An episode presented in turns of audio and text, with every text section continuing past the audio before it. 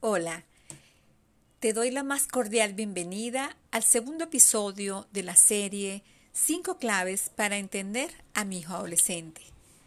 En este episodio hablaremos de la segunda clave, la comunicación. La comunicación es uno de los aspectos que más preocupa a los padres y a las madres cuando hablamos en las consultas, eh, cuando escuchamos a los padres en otros ambientes eh, siempre les preocupa el tema de cómo se comunican con su hijo, de qué es lo que ellos dicen, de qué es lo que él escucha, de su silencio, a veces de los gritos también. Entonces, eh, me parece que esta es una segunda clave muy importante para que lo hablemos en esta serie. Y comenzaremos por decir que la comunicación en adolescente es una exploración a todo un mundo de emociones, aspiraciones, misterios, búsquedas, viajes y aprendizajes. Los adolescentes viven en el presente y están en la búsqueda de, de, saber quiénes son ellos mismos, de compartir sus propios, sus propios espacios, de ir al encuentro de sus pares. Entonces eh, es una etapa eh, hermosa. A mí me gusta llamarla que es una etapa maravillosa de la vida porque recuerden que yo trabajo desde el enfoque positivo de la adolescencia y desde una mirada apreciativa, como lo hablamos en el primer episodio. Para esto comenzaremos a citar, eh, hacer algunas reflexiones, citar algunos autores. Eh, la evidencia generada por la investigación psicológica a lo largo de estos años permite concluir que la relación con los padres es un poderoso factor protector de conducta de riesgo en los adolescentes. ¿Y por qué hablamos de un factor protector? Porque como se estén dando las relaciones, eh, es un indicador de la confianza que se genera eh, en el adolescente con sus padres. También se ha señalado que los jóvenes que expresan eficazmente sus opiniones y expectativas con padres y adultos pueden resistir mejor la presión de los pares. Esto lo dice Bandura.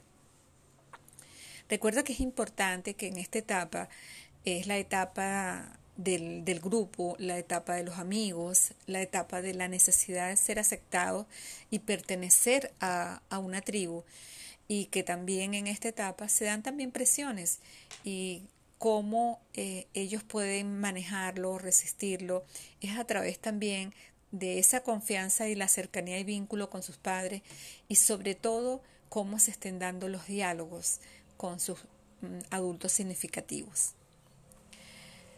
Eh, por otro lado, se observa que cuanto más se alientan, con, cuanto más alientan los padres la expresión de necesidades y las aspiraciones personales de sus hijos, mayor es la tendencia de ellos a buscar a sus padres para ser guiados y apoyados.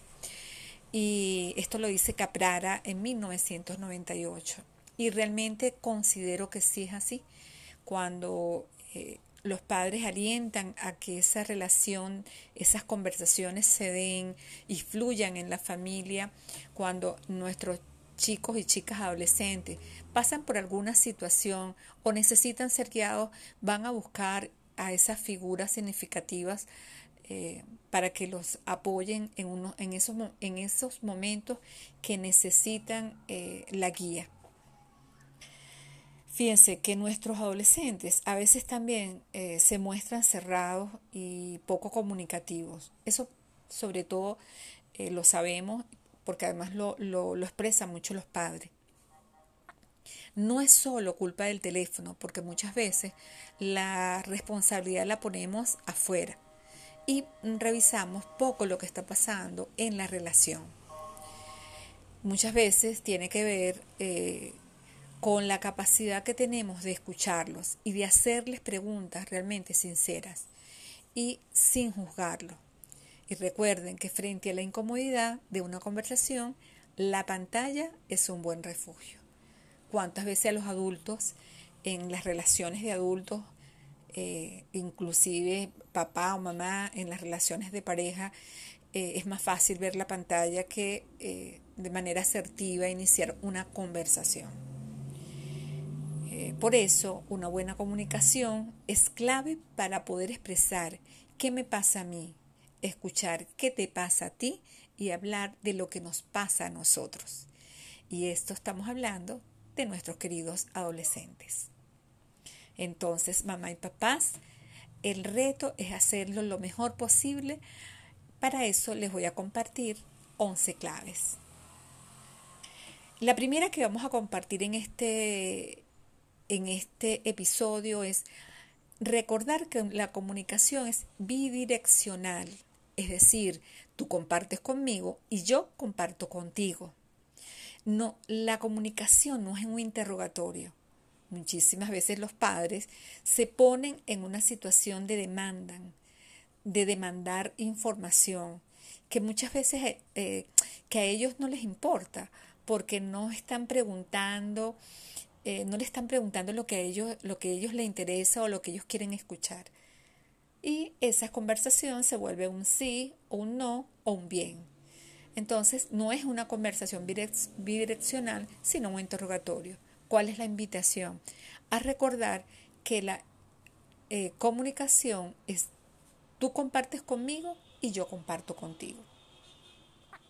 La segunda clave, es importante que sepas que, lo, que tú como mamá, como papá, eh, te intereses por las cosas que a ellos les gusta y, e investigues qué cosas les agradan cuáles son sus aficiones, eh, cuál es la música que le gusta. ¿Y qué te va a permitir eso? ¿Qué te va a ayudar? A generar una conversación. Eh, lo más importante aquí es, que mantengas la cercanía y también de verdad que te intereses eh, de manera genuina en sus cosas.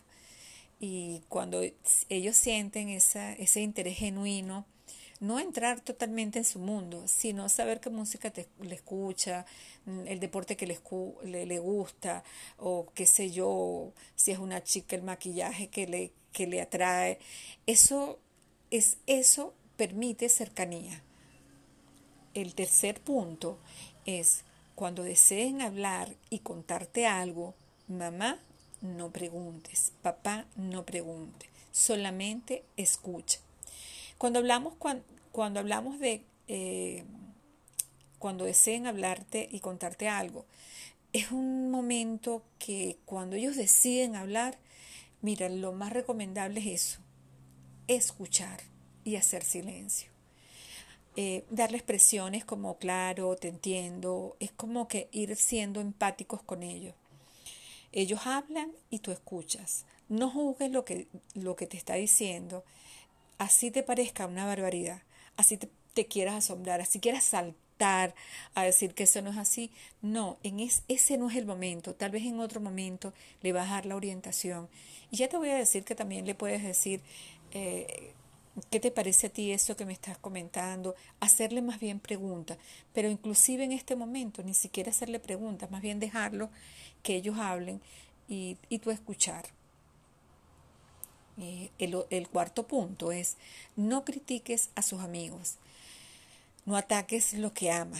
Sus amigos son muy importantes para ellos y te puedo decir que para los adolescentes en muchos momentos, en algunos momentos, eh, esos amigos son hasta más importantes que, que la propia familia. No los juzgues ni los critiques. Además no es un valor que tú quieres enseñarle a tus hijos. Pregúntale, ¿qué te parece cuando si hay una, una un comportamiento de una amiga un amigo que te preocupa, que no te está pareciendo, que no es correcto, tú pregúntale qué te parece el comportamiento de, de fulanito y eh, ellos mismos se van a hacer un juicio, pero tú no lo critiques ni juzgues a ese amigo. El quinto punto es evita los sermones. Le pides permiso para opinar y pregunta. Y cuando, les, cuando te estoy diciendo, le pides permiso para opinar y pregunta, tiene que ver con no ir eh, a dar el sermón de una manera en el bla, bla, bla que muchas, que nosotros los padres solemos hacer. Eh, más bien, eh, hazle una pregunta. ¿Quieres que te diga lo que yo pienso de eso? ¿Te gustaría escuchar mi experiencia? esas preguntas Mm, indica un respeto y además que te da las posibilidades que te escuche con más atención. De resto, eh, si siente que tú lo estás sermoneando, lo, cuando pasa con los sermones, es que eh, los chicos y las chicas cierran sus compuertas, es decir, cierran sus oídos. El sexto punto es un punto muy importante y es trabaja la empatía. Para esto cito a Ana Nieto que dice que la empatía, que me contó además este, esta definición, es la capacidad de entender y atender el corazón del otro desde nuestro propio corazón. Realmente me pareció hermoso. Recuerda cuando tú eras adolescente y pregúntate, ¿qué quiere decir esto? ¿Qué tenemos que intentar ver con este comportamiento que está teniendo? ¿Qué nos está diciendo? ¿Qué siente? ¿Qué hay debajo de este comportamiento? Recuerda que todo comportamiento eh, eh, nos, nos está indicando algo nos está expresando algo. Entonces, eh, tener esa mirada, esa observación, hacer esa interpretación, pero desde la empatía. E inclusive, te diría yo, recordar tu propia adolescencia y mirarlo desde ahí. El sexto punto es, hagan cosas juntos. Esto me parece súper fabuloso, hacer cosas juntos. Estar abierto a que se den esos espacios de diálogo en el momento más inesperado. Y a veces necesitan esos momentos a solas contigo, pero no lo saben pedir. Y, esto a mí me encanta porque me recuerda a mis hijos cuando estaban en la adolescencia, que ellos ya la pasaron. E íbamos a un centro comercial o eh, iban al deporte o íbamos a comer helado. Esos eran como los momentos de intimidad para que me echaran todos los cuentos y me contaran todas las cosas que ellos, me, que, que ellos querían contarme y era como un espacio bien bonito donde fluía de una manera maravillosa la conversación. Entonces aprovecha esos espacios de hacer cosas juntos, inclusive fuera de la casa. Es como un ambiente que se presta para conversar eh, de manera libre. Entonces, propicia esos encuentros. Recuerda, propiciarlo no es forzarlos. El octavo punto eh, tiene que ver con los silencios de los adolescentes. Fíjese que inclusive en las familias más comunicativas, un adolescente se guardará cosas para sí mismo. ¿Por qué? Porque es es, eso tiene que ver con su proceso creativo, eso tiene que ver con su proceso de crecimiento y en, ellos necesitan sus momentos de silencio, como inclusive tú como adulto eh, tendrás momentos de silencio. Entonces, vamos a respetar esos momentos de silencio. Y hablando de respeto, el mm, número nueve eh, es respetar los ritmos. Y cuando hablamos de respetar los ritmos, no siempre se resuelve, y vamos a hablar aquí del conflicto, porque los conflictos eh, con los padres eh, es parte de las relaciones. Recuerde que los conflictos se dan porque muchas porque el, adolescente se está separando de mamá y de papá. Y para yo separarme, necesito diferenciarme. Y para diferenciarme, eh, la manera que tienen ellos es de criticarte o decirte o llevarte la contraria. Eso no quiere decir que no te amen, que no te quieren que no te respeten. se están separando de ti. Y fíjense, eh, no hay que tenerle miedo al conflicto, lo que sí eh, no podemos vivir en una relación conflictiva de manera permanente. Y un enojo va a durar lo que tenga que durar, no se va a terminar antes o después, va a tener también su propio proceso. En el punto número 10, eh, también es un punto que desde el enfoque positivo del adolescente ah, también me encanta mucho, que es elogiar empodera. Y es ¿qué es eso de elogiar empodera? Es reconocerlos. Y es decirle que estás orgulloso de él, decirle a él, tú puedes estar orgulloso de ti mismo, eh, mirarlo a los ojos cuando le hables, reconocerle eh, sus grandes acciones, sus pequeñas acciones o a sus palabras. Reconocerlo, es reconocerlo. ¿A quién no nos gusta sentirnos reconocidos? A todos. ¿A quién no nos gusta escuchar palabras bonitas? Bueno, cuando tú los reconoces, lo empoderas. Y recuerden que eh, la mirada que nosotros tengamos de ellos mm, va a determinar mucho su propio comportamiento. Entonces, eh, recuerden eso y cuando se les olvide, vayan y escuchen el primer episodio de, estas claves. la clave número 11, hazle partícipe de tu vida. Y cuando hablamos de hacerle partícipe de tu vida, no es que le vas a contar toda tu vida y toda tu historia porque no todo lo puedes contar, pero sí tú puedes generar algunas conversaciones. En esas conversaciones vamos a imaginarnos como un ejemplo una situación de trabajo. Pregúntale su opinión o algo que esté pasando en el país o en el mundo y pregúntale su opinión. Cuando tú le preguntas su opinión, estás validándolo y te vas a quedar asombrado de la capacidad de comprensión que tienen y la capacidad crítica, porque si hay algo que tiene el adolescente, que en algún momento hablaremos, es de su pensamiento crítico. Entonces lo validas y además lo empoderas también. Y otro, aquí ya, ya vamos finalizando con estas, eh, estas claves, es compartir aficiones. Y cuando hablamos de compartir aficiones, bueno, qué cosas nos gustan, qué cosas le gusta a él y qué cosas yo puedo compartir de, sus aficiones y también de mis aficiones y, qué, y cuáles son las aficiones que a ambos nos, nos gustan. Y para eso tienes miles de ejemplos en el deporte, en el maquillaje, en, en la moda, en tantas cosas que pueden compartir. Eh, lo importante es aquí generar espacios de encuentro y de cercanía también respetando sus silencios y cuando ellos inclusive no, no quieren estar con los padres. Y recuerda esto, y aquí con esta, esta fue la última clave. Ahora, mm, vamos a hablar, a recordar algunas cosas. La falta de confianza, y esto quiero que lo tengan presentes mamás y papá, la falta de confianza propicia un clima perfecto para que te mientan y oculten su vida. Entonces, qué importante es generar espacios de respeto y de confianza. Y recuerda que escuchar con atención, preguntar, ser asertivo, evitar el juicio y validar su opinión. Importantísimo. Y que los mensajes sean precisos, concisos y eso te va a ayudar mucho. Y desde la mirada apreciativa, tus hijos son maravillosos, hazlos sentir amados y hazlos sentir respetados. Y desde ese amor y desde ese respeto, ese amor y ese respeto va a ser recíproco en la medida que tú lo, hagas sentir validado, eh, comprendido y respetado. Eh, él va a responder de la misma forma, siempre y cuando, siempre me encanta decirlo, hayas construido las bases desde la niñez.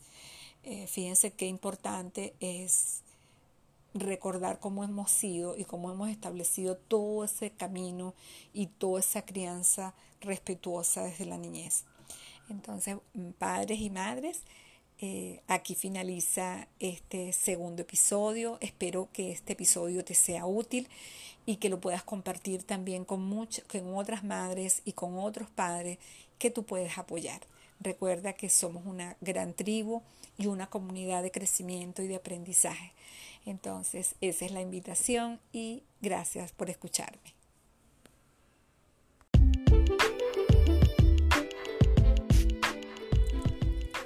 Te doy la más cordial bienvenida a estos minutos en los que tienes la oportunidad de aprender sobre crianza respetuosa y adolescencia, que te ayudará a ejercer mejor tu rol. Soy Hilda González, soy psicoeducadora y soy una apasionada en aprender e investigar para escoger la mejor información para ti. Así que presta mucha atención porque es tu momento de madres y padres en conexión.